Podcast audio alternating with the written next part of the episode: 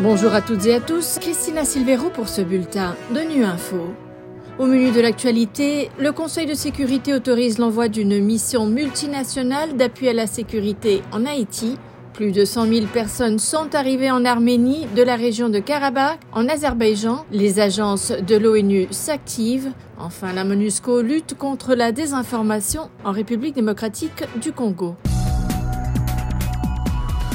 Le Conseil de sécurité a adopté en fin de journée lundi une résolution autorisant le déploiement d'une mission multinationale d'appui à la sécurité en Haïti avec un mandat d'un an. Sollicitée par Haïti, la mission, qui n'est pas sous le drapeau bleu, a pour objectif d'appuyer la police nationale haïtienne face à la violence extrême des gangs qui monopolisent le pays. Le Kenya s'est porté volontaire pour diriger l'effort et la situation de terrain très compliquée suscite des inquiétudes. Pour autant, le partage d'expériences, les formations et le respect des droits humains feront partie intégrale de la mission, comme l'explique le président du groupe de l'ECOSOC sur Haïti, l'ambassadeur canadien Bob Ray. Nous allons assurer que toutes les forces qui sont là sont bien formées. Il y aura une formation importante une des choses que le Canada est en train de faire avec d'autres pays, c'est de continuer nos efforts pour appuyer la formation du PNH. Et naturellement, le Kenya sera pas seul. Il y a beaucoup de pays de la région qui sont prêts à aller pour euh, appuyer la mission.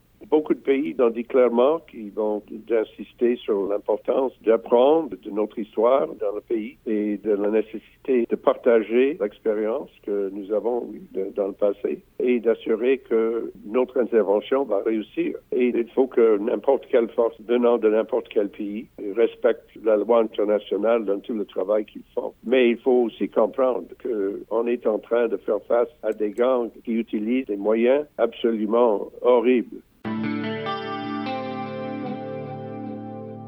Depuis que l'Azerbaïdjan a firmé le contrôle de la région de Karabakh, plus de 100 000 personnes de souche arménienne ont fui vers l'Arménie. Les agences humanitaires onusiennes se sont engagées dans une course contre la montre pour répondre aux besoins de cette population réfugiée. L'Organisation mondiale est au premier rang de cette mobilisation pour apporter les premiers secours médicaux, mais aussi pour répondre aux défis sanitaires que représente un tel afflux de population à plus long terme, Philippe Coste. 100 000 réfugiés ainsi accueillis en quelques jours dans un pays de moins de 3 millions d'habitants peuvent mettre rudement à l'épreuve les infrastructures de l'Arménie. C'est pourquoi l'OMS a immédiatement déployé ses procédures d'urgence et des équipes d'experts spécialisés dans les services de santé essentiels, dans la logistique de crise et la prise en charge des grands brûlés, victimes la semaine dernière de l'explosion d'un dépôt de carburant sur une route empruntée par la foule des migrants. L'agence sanitaire de l'ONU doit maintenant répondre aussi aux besoins sanitaires généraux des populations déplacées. Elle livre déjà des médicaments contre les maladies non transmissibles qui permettront de soigner jusqu'à 50 000 personnes pendant trois mois. L'OMS veut aussi s'assurer que le traitement des maladies chroniques des réfugiés comme l'hypertension, les maladies cardiaques et le cancer se poursuivront dans leur pays d'accueil. Autre défi, après des campagnes de vaccination contre le Covid-19 et la grippe, l'agence entend renforcer les cliniques de soins de santé primaires dans les régions isolées et assurer l'intégration de plus de 2000 infirmières et 200 médecins dans le système de santé arménien.